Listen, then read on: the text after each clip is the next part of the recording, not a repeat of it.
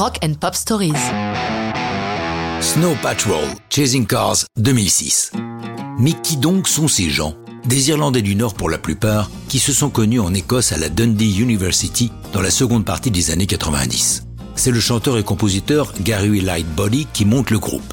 Après divers changements de nom et musiciens, ils deviennent Snow Patrol et signent avec Jeepster Records. Mais les deux albums sortis sous ce label ne trouvent pas leur public et leur contrat n'est pas renouvelé. Pour en sortir un troisième, ils sont au bord de casser leur maigre tirelire lorsqu'ils sont remarqués par Gene Chancellor, un talent scout qui les fait signer sur Fiction Records, une filiale de Polydor. Avec cet environnement plus professionnel et l'apport pour les chapeauter du producteur Garrett Jackknife Lee, qui a déjà travaillé pour U2 et REM, ils rencontrent le succès avec un troisième album intitulé Final Straw.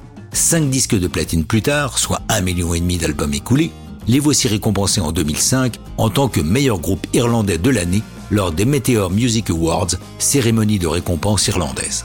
Après une tournée à travers toute l'Europe durant l'été 2005, en première partie du Vertigo Tour de U2, ils se mettent au travail pour donner une suite à ce succès. Jack Knife Lee les emmène en octobre 2005 au Grouse Lodge en Irlande, un endroit si paumé que le pub le plus proche est à Diborn, un comble pour des Irlandais. L'avantage est que rien ne peut les distraire de leur travail.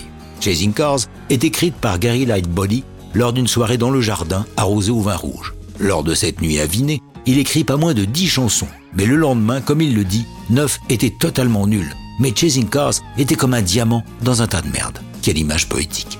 Pourquoi ce titre étrange pour une chanson d'amour? Parce que lorsqu'il était adolescent et amoureux, son père lui a dit Tu es comme un chien poursuivant une voiture. Tu n'attraperas jamais et tu ne saurais pas quoi en faire, même si tu y arrivais. Lightbody qualifie cette chanson comme la chanson d'amour la plus pure que j'ai jamais écrite. Le public va partager son avis et faire de Chasing Cars le plus gros hit de l'album baptisé Eyes Open.